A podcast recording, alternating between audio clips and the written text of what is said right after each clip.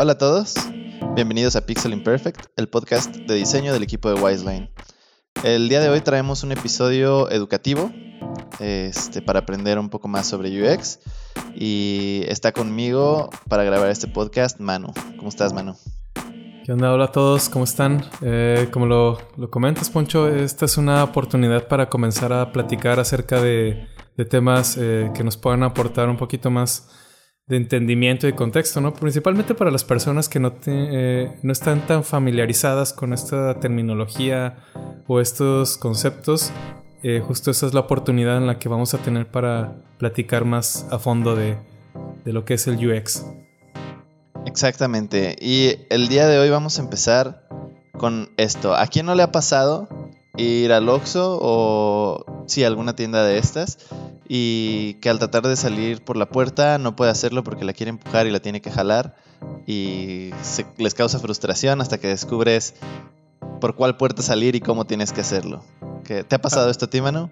Claro que sí, y creo que ese es un buen ejemplo, ¿no? Porque Muchas veces se está pensando en cómo o cuál, es, cuál va a ser la señalética en un lugar, pero no se ponen a pensar realmente cuál es la forma en la que, en la, que los, la, gente lo va a terminar usando, ¿no? Eh, ahora que lo mencionas, últimamente sí me he puesto a, fijarme mucho, ¿no? Cómo es esa dinámica de entrar y salir. Por ahora he descubierto que en la mayor parte de las ocasiones para entrar tienes que empujar Igual este, para salir tienes que jalar, ¿no? Como que las puertas en sí deberían de ir hacia adentro. Pero finalmente van para los dos lados, ¿no? Entonces qué, qué curioso porque aunque se haya pensado que, que, debería de ser de una forma, cada quien lo está haciendo como quiere, ¿no? Es, es bastante confuso porque además no sabes si tienes que entrar por la derecha o nada más por la izquierda. Esa es otra, ¿no?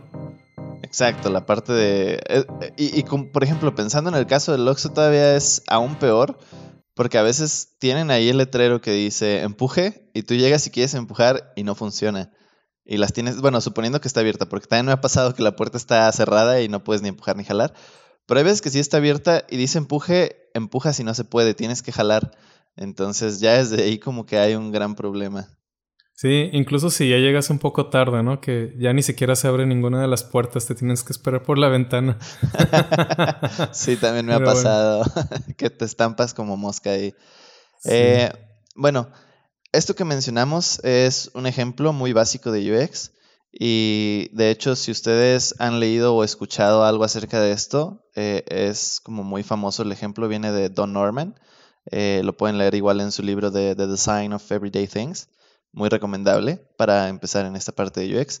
Eh, entonces, este es un ejemplo muy común y en este ejemplo se demuestra muy fácil como, como en algo tan básico como una puerta uno puede tener una buena o una mala experiencia, puede resultar frustrado de que no puede abrirla, este, o simplemente puedo tener una experiencia que digamos que es buena, pero no, no, que salgas tú como, wow, pude abrir esta puerta, sino que al no causarte ningún conflicto, eh, tú puedes estar usándola sin problema.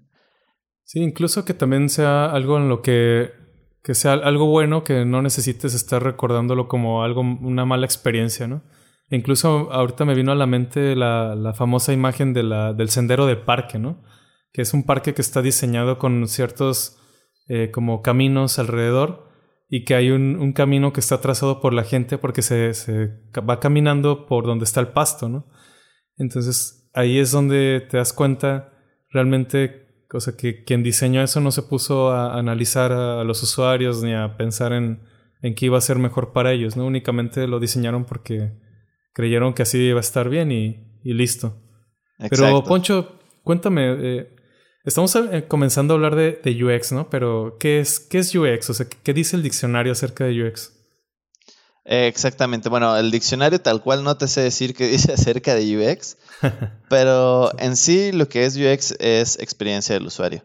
Y UX abarca muchas disciplinas. Yo quiero hablar de esto porque me ha parecido interesante como últimamente em, en blogs o artículos empiezo a leer cosas como cómo se hace UX en esta cosa o cómo no sé quién está haciendo UX a la hora de hacer esto otro. Y en realidad de lo que hablan esos ejemplos no es solamente de hacer UX, Eh, lo que pueden estar haciendo son ejemplos de cómo cierta persona está haciendo investigación, pero si no lo está aplicando a los usuarios, no es UX. Entonces, para mí UX es como el resultado final, la experiencia, lo que queremos planear, pero obviamente para llegar a eso hay como muchas metodologías y pasos que tenemos que hacer y aprender este, antes de eso. Y obviamente siempre tener en cuenta al usuario dentro de todo esto. Si perdemos de vista a nuestro usuario quién es, este, sus necesidades, comportamientos, puntos de dolor, si lo perdemos a este usuario de vista, no estamos haciendo UX. ¿Opinas lo mismo tú, Manu? Claro, y yo creo que también valdría la pena comentarlo, ¿no? Porque inicialmente, eh, como, empezamos este episodio, eh, comentando relacionado a las personas que están entendiendo un poco acerca de este eh, de estos términos, ¿no? De qué es UX, cómo es una metodología, por qué una metodología, cómo aplica. Yo estoy de acuerdo contigo. Eh, realmente el analizar a los usuarios, hacer una investigación previa para poderles ofrecer una mejor experiencia, eh, no únicamente se hace, digamos, eh, llegas con un diseñador de la experiencia de usuario y le dices, oye, necesito que me hagas una investigación. Y él dice, ah, ok, voy a investigar, ¿no? sino que para esto también, para las personas que están entrando a, todo este mundo, que sepan, ¿no? existen metodologías para hacer cada cosa o que te va a ayudar a facilitar. No quiere decir, en mi opinión personal, que tengas que hacer las cosas tal cual lo describe el manual, sino que encuentres una forma de cómo apoyarte con estos métodos, con estos procesos y que hagas el, el tuyo, ¿no? Que lo personalices para buscar lo que específicamente tú deseas buscar.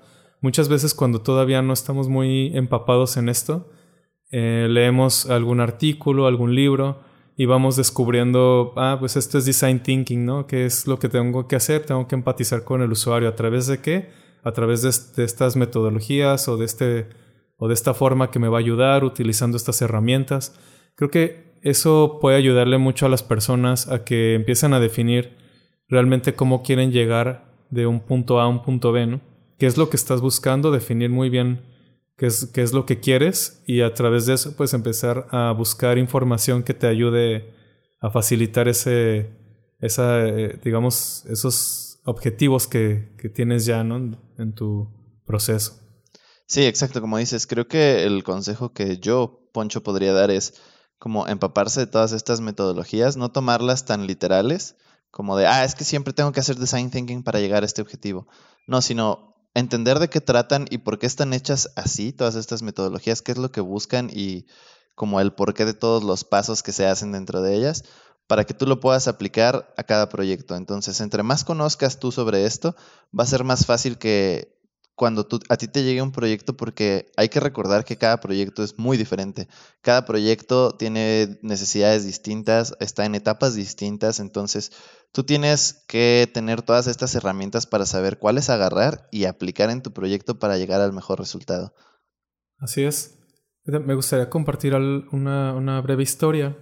Eh, normalmente yo creo que a muchas personas que nos dedicamos tanto al desarrollo como al diseño de, de, plataformas digitales, siempre ha llegado alguien que nos dice, oye, este, me gustaría que me diseñaras una aplicación, ¿no? Este, ¿cuánto me cobras, no? Y luego, luego así, te, te cae así como un, no sé, como una cachetada, ¿no? De a ver, espérame, ¿qué, ¿de qué estás hablando, no? Y sí, siempre sale el comentario de, mira, imagínate que es como un Uber, pero de esto, ¿no? Y, es el clásico, ¿no? El clásico que te va a decir un amigo, alguien que conozcas que te va a preguntar acerca de tal yo siempre hago la pregunta, ¿no? De, ok, a ver, platícame tu idea. Ya, ya, ya que me la platicaron es, ¿tú descargarías esa aplicación? Así como me la has platicado. Y te, te lo aseguro, o sea, mucha gente sí me ha dicho, este, no sé. Porque no estamos entendiendo realmente el contexto del problema, ¿no? O sea, al final muchas personas creen que desarrollar una, una plataforma digital es hacerlo todo desde cero o crear algo nuevo.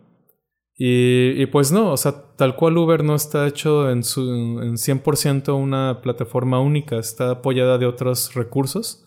Y así es como comenzaron ellos y actualmente siguen funcionando de esa forma. Entonces, ellos no inventaron el GPS, ellos no crearon el mapa. Y tal cual, ¿no? La pasarela de pago tampoco la crearon ellos, la fueron mejorando de acuerdo a lo que ellos iban encontrando, pero no, no es un, digamos, un invento, ¿no? Un, invento propio no, no lo es.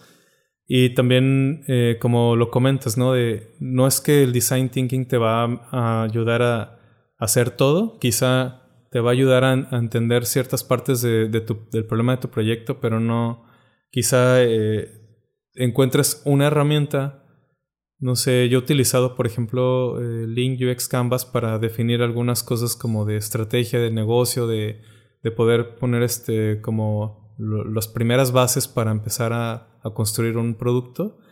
Y también, ¿no? o sea, eh, el hecho de, de, empezar a crear un proceso en el que tú puedas complementarlo con toda la información que has absorbido, como lo comentas, ¿no? De investigar por todos lados qué te puede funcionar, qué te va a ayudar a realmente a facilitar eso también es parte como de la estrategia que tenemos que hacer del lado de diseño, no solamente eh, tener todo el conocimiento y aplicarlo, sino buscar y ser estratégicos en qué información me sirve para empezar a, lograrlo, ¿no? Y que sea, que sea realmente una información que me ayude a facilitar ese camino el que me va a ayudar al resultado que estoy buscando, ¿no?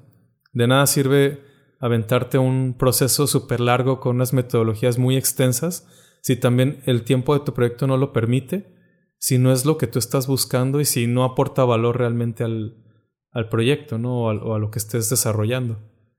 Claro, hay, hay muchísimas cosas que tener en cuenta cuando empiezas un proyecto y creo que eso que mencionas es algo muy importante. Eh, tener en cuenta los objetivos del negocio y el tiempo del proyecto, creo que es como un paso súper importante que a veces se deja de lado. Eh, yo he visto muchas imágenes en las que o, artículos en los que se habla de UX y solamente se habla de el usuario y la investigación y todo el proceso mágico y utópico como si tuvieras este mil años para poder llevarlo y que los stakeholders te van a decir sí, haz lo que quieras de investigación, no pasa nada. Pero hay que tener en cuenta todo esto. ¿Qué necesidades tiene el proyecto, el negocio, tu cliente y cuánto tiempo tienes para hacerlo? Así es. Y también recuerdo yo Todavía yo creo que esto sigue sucediendo mucho en, la mayoría de las empresas, principalmente aquí en México, que no le dan el valor, ¿no? ¿Por qué? Porque no, quizá no, no entienden el, el, concepto, no le han visto realmente el beneficio de tener diseñadores de experiencia de usuario, de querer invertir en, ese, en esa etapa, ¿no? Eh, yo recuerdo algunas personas que han dado charlas de UX que han hablado mucho como de esas etapas en las que se puede ir presentando el, la, posición de, o el área de UX dentro de una empresa y que todos les gustaría estar ya como en un nivel 4 o 5, ¿no? Que ya son niveles en los que ya la empresa invierte en el área, cree en el área, entiende y la aplica de, manera incluso interna. Entonces, yo creo que nos vamos a esta pregunta, ¿no? De qué significa diseñar experiencia de usuario, que no solamente es como eh, ok, voy a tener diseñadores que me van a mejorar la aplicación, se va a ver más bonita, va, a ser más funcional. Eh, o como mucha gente lo entiende, ¿no? Eh, algunas personas lo han dicho, la experiencia de usuario pues es planear mejor un producto, tenerlo mejor diseñado, que esté pensado en el usuario o que esté centrado en el usuario. Y sí, o sea, claro, es, esto, ¿no? Pero ¿qué, ¿qué significa diseñar la experiencia de usuario, Poncho? Pues, como dices tú, eh, hay una como mala concepción de lo que es el diseño, eh, que es como solamente llegar y hacer dibujitos o que todamente, que, no, que solamente es gráfico o visual, todo lo llegas a ver nada más, pero no solamente es eso, no es llegar y ponerme a trabajar en Photoshop, Sketch, em, Illustrator, Figma, cualquiera de estos programas y ponerme a diseñar, no, el diseño es planear, el diseño es tener tú un plan y desarrollar este plan para ahora sí al final llegar a esta parte gráfica que es lo importante. ¿Tú, tú qué opinas? ¿Para ti qué es el diseño, mano? Eh, estoy totalmente de acuerdo contigo. Yo creo que va desde la planeación, algo que también en mi experiencia eh, puedo recomendar. Eh, siempre es tener como ese plan bien definido, definir nuestras etapas de, de desarrollo, en, qué, en cuáles vamos a estar y sobre todo dar mucha visibilidad de lo que estás haciendo, ¿no? La documentación que generas alrededor de cada etapa, las pruebas que vas haciendo, las validaciones, las entrevistas, todo lo que hagas eh, que esté justificado de ese lado, yo creo que eso también le da mucha solidez a que también en un futuro la empresa en donde estés o el área donde estés pueda crecer y pueda ganar mucha credibilidad, no solamente de forma interna, sino también hacia, hacia los clientes, ¿no? hacia los proyectos que tienen. Exacto. También quiero retomar un tema que hablé al, inicio del episodio, que es la diferencia entre hacer investigación y hacer experiencia de usuario. Entonces, claro, para poder llegar tú a hacer una buena experiencia de usuario tienes que hacer investigación, pero el simple hecho de que tú hagas investigación no significa de que estés haciendo experiencia de usuario. Em, hay muchas metodologías que puedes aprender em, qué, tipo de investigación hacer, qué es mejor para el proyecto que estás realizando. Y como mencionaste tú, es súper importante documentar todo esto. Pero al final, la verdadera razón de hacer toda esta investigación es poder aplicarlo hacia la mejor experiencia de nuestro usuario, sin perderlo de vista. Es encontrar todas estas necesidades que hay, como ya lo habíamos mencionado, necesidades del proyecto, necesidades que tiene el usuario, cómo le podemos ayudar, qué, beneficios le va a traer. Entonces, la investigación solamente es una parte de la experiencia de usuario y no por hacer investigación estás haciendo experiencia de usuario. Claro, es, es parte, ¿no? Va, de, un, de una parte, digamos, de, desde los estatutos del, del, proyecto, ¿no? ¿Qué es lo que se va, lo que se está buscando para que precisamente puedas saber qué es lo que necesitas investigar, ya sea que a lo mejor eh, tienes una etapa en la que vas a hacer una investigación primero del negocio, alinear al equipo, que es, eh, que es muy importante, ¿no? Porque muchas veces cada quien entiende una cosa, empiezan a trabajar y, cada quien tiene como está esperando una cosa distinta, ¿no? Entonces cuando haces esa esa planeación y empiezas a hacer tu investigación primero con, con los stakeholders, que son las personas que van a tomar las decisiones, eh, con el negocio, que puedas entender realmente que de qué se trata o, cuáles son los objetivos, puedas ofrecer una experiencia, puedes eh, entender también a los usuarios cuál es la necesidad.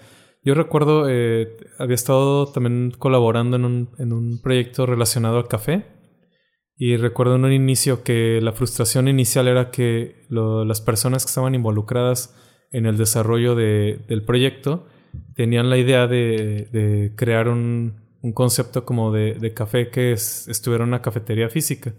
Por todo este tema de la pandemia, se tenía que migrar a una opción secundaria que no precisamente fuera de la misma forma. Ellos querían eh, realmente vender café orgánico, que, es, que fuera eh, café mexicano, o sea, tenían ya como ciertas reglas, ¿no?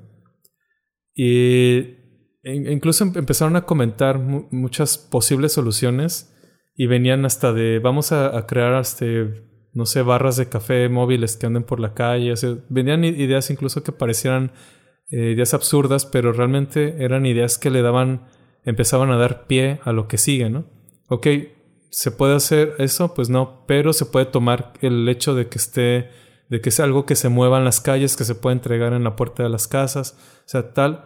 Y empezamos a darle la vuelta. Y en un inicio me preguntaban, ese, ¿tú nos aseguras que esto va a funcionar? Y, pues yo fui sincero, ¿no? O sea, digo, pues no, no les puedo asegurar eso, pero sí les puedo asegurar que lo que vamos a, a lo que vamos a llegar va a ser algo que va a ser viable, que va a ser funcional y que va a ser algo que necesita los usuarios, ¿no? Que necesita la gente. Vamos a, crear una respuesta a esa necesidad.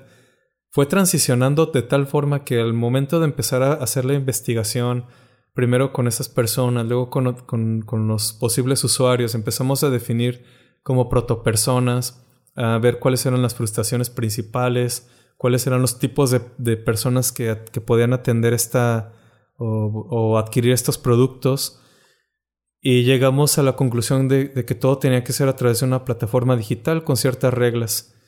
Tuvieron que cambiar completamente el modelo de negocio y no es algo como que haya sido mi decisión. Yo lo único que hice como, digamos, como facilitador, como diseñador de la experiencia de usuario era finalmente facilitar esa información para que ellos llegaran a una conclusión. Esa conclusión fue buena, les agradó, terminaron contentos, el proyecto sigue funcionando y y a mí también me, trae cierta satisfacción saber que con toda esta información y estas eh, metodologías que fui aplicando, se pudo llegar a una, a una solución en la que todos estaban de acuerdo, ¿no? Se, se, tomó una decisión de forma colaborativa y eso también habla muy bien como de, de qué es el UX. Ellos no tenían idea de qué era esto, terminaron fascinados, terminaron convencidos de que la experiencia de usuario es súper importante y toda la, inversión que, que, que, dieron, tanto económica como de tiempo principalmente, ellos eh, han estado muy contentos ¿no? con, con, todo este proceso. Y eso también para mí habla mucho de, de cómo puedes generar la credibilidad dentro de, de lo que haces, ¿no? de, lo que está dentro de una empresa, dentro de un, un startup, un proyecto sea cual sea, cómo puedes mejorar eso y como lo comentabas hace rato, ¿no? ¿Qué es lo que en lo que se puede mejorar una experiencia, no solamente que tengan que ser específicamente para una aplicación, para una plataforma. Y hay gente que incluso está aplicando UX en, recetas hasta de cocina, ¿no? Sí, exacto. Eh, lo importante de aquí es, como mencioné, siempre tener en cuenta al usuario y sus necesidades, porque el producto o lo que tú estás haciendo eh, va a ser lo mejor para ellos y les va a dar esta mejor experiencia. Algo que quiero mencionar respecto a lo que dijiste tú ahorita en toda esta historia del café es que para mí UX no solamente se trata de resolver problemas, resolver los problemas de un producto, sino el verdadero valor del UX está en encontrar esos problemas porque no solamente tú llegas y resuelves un problema que crees que está identificado por alguien más o el problema que tal vez tus stakeholders creen que hay que resolver, sino que tú en tu investigación descubres cuáles son los verdaderos problemas que hay que resolver y ahora sí, al primero descubrirlos tú los resuelves, pero siempre enfocado en esos usuarios. Sí, exactamente. De hecho, eso me hizo recordar eh, la parte en la que ellos creían que el problema estaba en que no, no iban a poder poner la cafetería física. Y al final, pues, uno de los principales problemas era de, o sea, para, como primer parte es, tú ya tienes la, el producto, ya sabes qué es lo que tienes que ofrecer. Pero el problema no era el, el no tener la cafetería, sino el cómo puedes hacer llegar ese producto a manos de, del usuario. Entonces, a través de qué no sabíamos, ¿no? Pero eso era como realmente el problema. Entonces sí, sí como lo comentas, totalmente de acuerdo. O sea, el, hacer la investigación realmente te va a ayudar a, entender qué es lo que realmente se necesita y ya para poder decir, ok, ahora voy a crear la experiencia, ¿no? ¿Cómo la voy a hacer? Eh, y principalmente, ¿no? Que podamos entender, y, lo digo en general, ¿no? Para la gente que también nos está escuchando, que podamos entender que parte de esta investigación eh, puede haber diferentes roles de personas. Mucho se cree como el famoso término de, es un UX UI, ¿no? Y la gente lo entiende como, ok, es una persona que, que va a hacer entrevistas, pruebas de usuario, que va a validar ideas, que va a hacer diseños y me va a entregar todo para que esté listo para desarrollo. Y ya ahorita a estas alturas pues se está dividiendo bastante y está siendo muy específico cada rol que, que ejerce alguien, ¿no? Puede haber personas que sean bastante buenas con la investigación que son los famosos UX researchers. Y ellos, eh, estas personas, pues lo que van a hacer realmente es eh, tratar de condensar toda la, información para poder empezar a filtrar, justamente como lo, acabas de mencionar, ¿no? ¿Cuál es el problema real para el que se va a atender el, digamos, todos, eh, toda esta información, ¿no? ¿Cómo voy a, cuál es el problema que tiene el usuario y cómo, cómo voy a mejorar su experiencia a través de qué? No siempre tiene que ser forzosamente una nueva aplicación.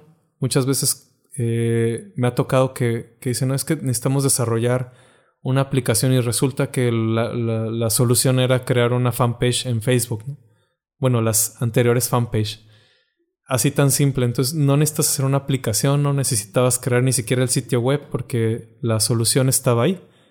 Ahora, ¿cómo podemos llegar a eso? ¿no? Y cómo podemos entender también qué es lo que hace un UX, qué es lo, que hace dentro de UX diferentes roles y qué es lo que sigue, ¿no? Que es la parte del UI, que es la, interfaz de usuario. Exacto, y de esto que mencionas, sí hay muchas como especializaciones dentro de UX y más últimamente, ya cada vez más se pide como alguien experto tal vez en research o en arquitectura de la información. Pero otra de las cosas que mencionaste y me gustaría hacer como hincapié aquí es esta parte de UX y UI. Eh, lo he visto mucho en imágenes también en Instagram, por ejemplo. Está como rivalidad o no sé cómo mencionarlo, que ponen como UX versus UI. Y creo que no debería de ser así. Creo que las dos van muy de la mano. Em, algunas personas ponen como que UI está dentro de UX y puede ser visto así, pero yo lo que creo es que para, o sea, el objetivo no es competir entre un UX y un UI. El objetivo es que UX te ayude a encontrar toda esta información que necesitas para al final el UI poder trabajar con esa información y desarrollar la interfaz para crear esta experiencia para el usuario. Entonces, eso es algo que yo también quería mencionar porque creo que existe este problema como que se pueden llegar a ver como rivales o que tal vez si eres UX no haces UI. Claro que no, o sea, claro que también tienes que tener como ciertos conceptos de UI a la hora de tú estar diseñando. Tal vez te toca hacer wireframes y tienes que tener como a la vista o en tu mente estos pequeños detalles que en UI pueden ser este, importantes después. Entonces, no creo que sean algo tan separado. Sí te puedes especializar en UX o en UI, no hay ningún problema, pero la cosa es no verlos como rivales. Sí, claro. Y principalmente que también, así como lo mencionas, ¿no? Que un UX debe de tener como ciertos fundamentos de UI. También eh, me ha pasado de, del lado de UI, que claro que también debes de tener ciertos fundamentos de UX, pero también es bueno tener ciertos fundamentos incluso de desarrollo, ¿no? De la parte de frontend. El entender cómo se comportan los elementos dentro de la interfaz, que puedas saber eh, cómo empezar a diseñar dentro de un grid, eh, las, consecuencias que puede tener eso al momento de una, de, una maqueta ya en, eh, por ejemplo, en HTML, ¿no? cuáles, cuáles serían las restricciones o las buenas prácticas que podemos tomar en cuenta respecto al diseño de interfaz, también es súper importante. Y es lo mismo, ¿no? O sea, no es que uno sea mejor o que estén peleados, o sea, simplemente es un trabajo en equipo. Eh, las personas que, están encargadas de esta parte de la investigación y de empezar a, crear todo, todo este flujo no están exentas de, tener un poco de conocimiento de todo y que es muy importante también el momento de planear que estén las personas eh, mayormente indicadas ¿no? para, para esta parte del, del, proceso, que todos puedan definir juntos cómo, cómo se va a trabajar, que, cuáles son las etapas distintas en las que se va a tocar, en cuáles se pueden ir trabajando a la par, ¿no? Incluso, por ejemplo, en, el desarrollo que muchas veces eh, los tiempos de los proyectos nos limitan a entregar cosas un poco de manera rápida, eh, pero antes de validar y, que ya, ya, se necesita empezar a, a, hacer, digamos, la parte de desarrollo, ¿cómo puedes colaborar ahí también, no? De, ok, puedo ir adelantando esto, pero si desde UX sabes que eh, en esa etapa de, UX en la que ya se va a, empezar a, proponer, ¿no? Idear, cuáles serían los, componentes que vas a requerir o lo de lo que vas a necesitar. Cuando menos eh, saben eh, los desarrolladores dentro del de backend y qué es lo que deben de, empezar a preparar incluso en bases de datos o cuáles son las tecnologías más aptas. Y ahí también nos, nos sirve mucho en la parte de UI, ¿no? De, de entender es, qué es lo que se planea o con qué tecnología se va, se va a trabajar para que también las propuestas que hagas dentro de, los prototipos o de las microinteracciones no vayan a, ser como un, un, deseable por el, por el cliente o por los stakeholders y que al final no lo puedas cumplir, ¿no? Porque esa era una restricción de, tecnológica o que es algo que limita mucho quizá a la, a la parte de desarrollo o, va a complicar los tiempos. Es muy importante también entender eso, ¿no? Y, y como bien lo mencionas, eh, que un UX pueda tener ciertos conocimientos o fundamentos de UI que pueda ayudarlo a construir incluso o idear los, los primeros eh, mockups de, baja fidelidad, que pueda moverse rápido en, ese, en esa parte y que se puedan hacer propuestas mucho más sólidas. Creo que es muy importante. Y cuéntame, Poncho, ¿tú, tú cuáles son las, las principales disciplinas que ves dentro de, de UX, de los perfiles de, de UX? Las principales disciplinas, ¿cómo a qué te refieres con disciplinas, Manu? Por ejemplo, eh, cuando hay personas que están especializadas en la investigación, como lo comentaba anteriormente, eh, eso, eso, podría ser una, una disciplina ¿no? que está dentro, o a lo mejor una especie, bueno, no tanto una disciplina, más bien vamos a cambiarlo por especialización, ¿no? ¿Qué, tipos de, de, personas existen dentro de esta, de esta área de UX? Pues creo que hay bastante y dependiendo de qué tan eh, a fondo quieras ir o la organización en la que estés trabajando, eh, puede ser que es un lugar más pequeño y te toque hacer de todo, pero está, por ejemplo, desde el inicio la parte de la investigación, eh, de la investigación con usuarios, eh, también la parte de arquitectura de la información, todo esto de cómo vamos a mostrar la información para los usuarios y cómo es mejor para ellos, en qué contextos. Em, sí, claro. No, y, aparte es que es un tanto complicado quizá no hablar de, de esas especializaciones. Yo creo que principalmente es debido a, que si estás dentro de una empresa que, o bueno, un, equipo, más bien no, hablamos de la empresa per se, sino de, un equipo, ¿cómo puede ser ese equipo de, de amplio o, no? O sea, porque sí me ha tocado, incluso como lo acabas de decir, ¿no? De, oye, te va a tocar hacer de todo. Y pues muchas veces es, bueno, ok, le voy a entrar, ¿no? Para adquirir experiencia de un lado a otro. Pero creo yo también que a largo plazo no terminas siendo mejor en algo, ¿no? No te especializas en algo, sino te vuelves eh, medianamente bueno en todo. O sea, tampoco no es como, como que estés, eh, o sea, digamos, exento de no aprender de diferentes áreas, pero sí creo yo que cada persona tiene un, potencial muy específico. He conocido personas que, que están dentro de, UI y son muy buenos, pero son muy, muy buenos estrategas, o sea, tienen una habilidad muy fácil para identificar problemas y para buscar eh, darle la vuelta, ¿no? Eso se me hace también bastante bueno y, por ejemplo en, UI, ¿no? Que principalmente están como estas personas que están dedicadas totalmente a la interacción de qué es lo que, cómo se van a comportar los elementos, si tienen la, el momento correcto o el, el flujo entendible de hacia dónde te deben de llevar, si tienen la jerarquía necesaria, o sea, todo este tema que es muy específico, ¿no? O la gente que se dedica mucho a las microinteracciones, que son buenísimos con los motion graphics, que pueden hacer que, que las transiciones se vean súper bien o que tengan una presentación adecuada. Todo eso yo creo que también forma parte también de, de en general de toda la experiencia de usuario, ¿no? De no solamente es planearlo y que sea bien y que sea funcional, sino también qué, qué es lo que te, se lleva al usuario final ya de frente, ¿no? ¿Cómo es esa interacción? ¿Qué es lo que, lo que le hace sentir incluso cuando está haciendo una transacción de, de efectivo o, a lo mejor una compra en línea que pueda darle esa seguridad de lo que está haciendo? No hay error, ¿no? O sea, como incluso los momentos en los que va a cargar la, la siguiente sección o, o, cuando estás enviando información que no se quede como, o sea, que no, no te haga pensar como usuario que ya hiciste algo mal o que el momento de carga no es el adecuado o no te está presentando un estado de carga y tú dices, creo que ya se trabó la página, la cierras y tu proceso se queda a la mitad. Entonces, sí te hicieron el cobro, pero no hubo un algo que se tenga que ligar con tu compra y luego te tienes que pelear con el banco y luego tienes que mandar una reclamación por todos lados.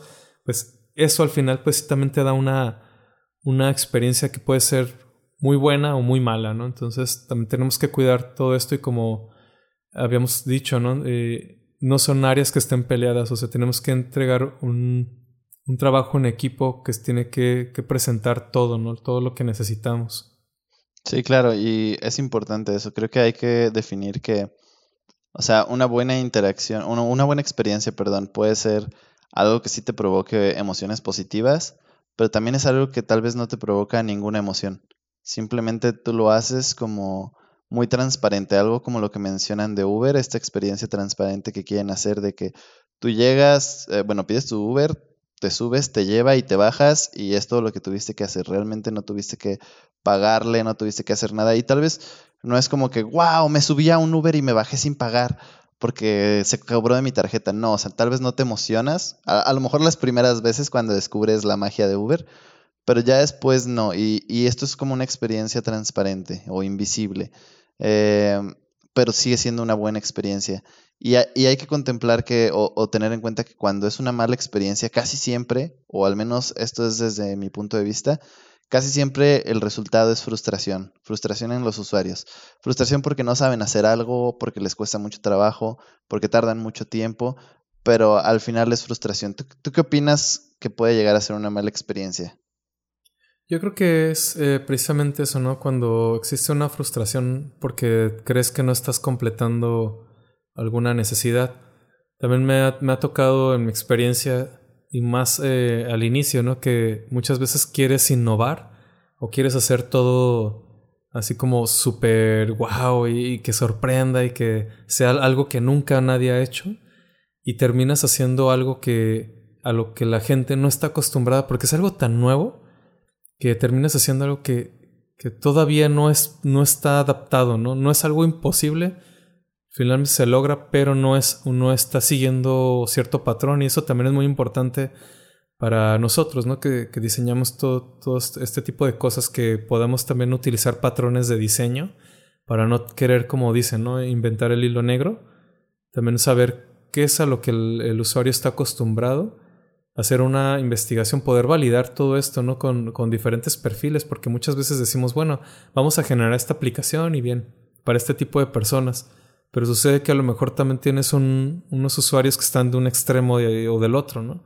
Entonces ver la forma en la que sea alcanzable para, para distintos perfiles, si ese es tu objetivo, ¿no? Si tu objetivo es únicamente cerrarlo a, cierto sector de, o específico, pues ya sabrás cuáles son las cosas que debes de hacer. Por ejemplo, hablan mucho de los early adopters, ¿no? Que son estas personas que tú les muestras algo muy nuevo y en cuestión de minutos ya son expertos manejando esa herramienta o esa plataforma. Estas personas claro que se van a, pegar totalmente a cualquier cosa que les ofrezcas. E incluso si la experiencia no es muy buena, ¿no? Porque van a decir, oye, qué raro me pareció, pero está, está bien porque es algo nuevo, ¿no? Es algo a lo que no estamos acostumbrados. Pero las personas que no son así, te van a regresar y te, van a reclamar, ¿no? Porque te van a decir, esto está mal hecho, no funciona, no le entendí. E incluso pues llega este momento en de la frustración en la que puede tocar el punto tan malo que sientan que los hiciste, bueno, o que más bien los hiciste pensar que ellos no sabían hacer nada, ¿no? Que, que, también he escuchado de esos casos, digo, en lo personal no me ha tocado llegar a ese extremo, pero, pero sí suele pasar, ¿no? O sea, que haga sentir al, usuario inútil porque no está logrando las tareas, ¿no? Y, y terminan por odiar la, la, la aplicación, la plataforma o lo que sea que estén utilizando. Entonces, se, se cierra mucho, como incluso esta, esta parte generacional, ¿no? En la que dicen, no, es que esa aplicación es nada más para los chavitos que, que andan haciendo tal cosa, ¿no? Y cuando pues realmente no es eso, ¿no? O sea, simplemente que se ha movido o se ha cambiado mucho el patrón de, de diseño al que estamos acostumbrados a que tenemos que buscar esta forma en la cómo cerrar esa ese, ese puente, ¿no? Entre cómo interactúan a cuál es el objetivo que debes demostrarles. ¿no? Quizá existen acciones tan, tan simples que podamos ayudar a que mejoren o, únicamente a lo mejor ir transicionando esos patrones de diseño algo que queremos que evolucione, sin alterar como toda la, la forma en la que ya están acostumbrados todo el mundo a, a utilizar ¿no? los, los, eh, las nuevas acciones. Recuerdo mucho también cuando salió esta acción en, en, el iPhone de que ya no le picabas al botón de inicio, ¿no? sino que ya tiene una acción que haces un, swipe para arriba y, y, te mandaba otra vez al home. En un inicio, pues mucha gente se quejaba de eso porque dice, es que yo necesito el botón de inicio, no entiendo esta acción.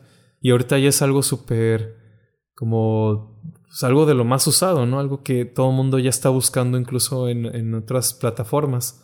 Entonces yo creo que hay que, hay que buscar generar eh, como buenas eh, acciones, generar buen buena innovación, pero dentro también de, de lo que ya, ya se conoce, ¿no? Para ir, ir este, creando un puente hacia donde queremos que, que se dirija el usuario. Claro, esto que mencionas va muy de la mano con los patrones, ¿no? Siempre tener en cuenta cuáles son los patrones actuales en el diseño. Tampoco, como mencionaba, se trata de reinventar la rueda. A veces es necesario dependiendo del proyecto, pero generalmente no. Eh, siempre puedes usar estos patrones, ver cómo funcionan, cómo los usuarios están acostumbrados a ellos y cómo los usan y qué tanto tú puedes cambiar de estos patrones o cómo los puedes adaptar a tu producto. Entonces, creo que también eso es muy importante. Em, ya para terminar, Manu, creo que hay una última cosa que resolver. Sí. ¿Quién crees tú que puede ser UX designer? Creo que esta es una duda que hay en mucha gente, como ¿quién puede ser un UX designer? Sí, yo creo que cualquier persona que tenga curiosidad por, eh, por investigar, por eh, generar esta empatía con los usuarios, que pueda, digamos, esas personas que dicen, a ver, yo me pongo en los zapatos de esta persona, ¿no? Para entender qué es lo que necesita. O sea, al final yo creo, o, por lo menos mi percepción desde mi punto de vista muy personal, o sea, cualquiera puede hacerlo, ¿no? Cualquiera puede diseñar. Y principalmente esas habilidades que, se pueden buscar y eh, dentro de, tener este, esa curiosidad por la investigación, te van a ayudar a que, a que lo logres, ¿no? Muchas veces eh, hay personas que ya traen eso, digamos, por default, ¿no? Son personas que son muy empáticas, pero también hay personas que, que, tienen ese interés por aprenderlo, ¿no? Entonces yo no lo cerraría como a, nadie, cualquiera se puede adaptar a esto. A mí me ha tocado en lo personal también dar algunos cursos o pláticas de, de UX a personas que no tienen nada de conocimiento al respecto y se han dado cuenta y este, que pues, tienen ciertas habilidades para eso o cierto interés, entonces pasa eh, los meses y ya son personas que están totalmente sumergidas en el área, que están eh, comenzando con sus primeros proyectos, que están haciendo esa transición incluso a veces de, carrera o de, no sé, de objetivo profesional también. Sí, exacto, totalmente de acuerdo contigo y lo que dijiste ahorita, Manu. Em, creo que hasta aquí se nos acaba el tiempo del episodio de hoy. Solo para recordarles que nos sigan en nuestras redes sociales, estamos como Wiseline Design. Em, y pues nada, esperen los siguientes episodios. Muchas gracias. Gracias a todos. Eh, mandamos un saludo a todo el equipo de, Wiseline, de diseño de Wiseline, a, a todas las, personas que nos están escuchando. Eh, ya estamos eh, a bastantes meses de pandemia. Ha sido muy complicado podernos ver de frente. Pero bueno, vamos a continuar de esta forma, eh, con el Zoom, con las herramientas digitales. Y esperen para más material que les estamos, estaremos compartiendo, más pláticas de este tipo y también un poquito ahí de, de, plática más casual en algunos episodios, episodios como lo han escuchado. Y gracias. Hasta luego, muchas gracias.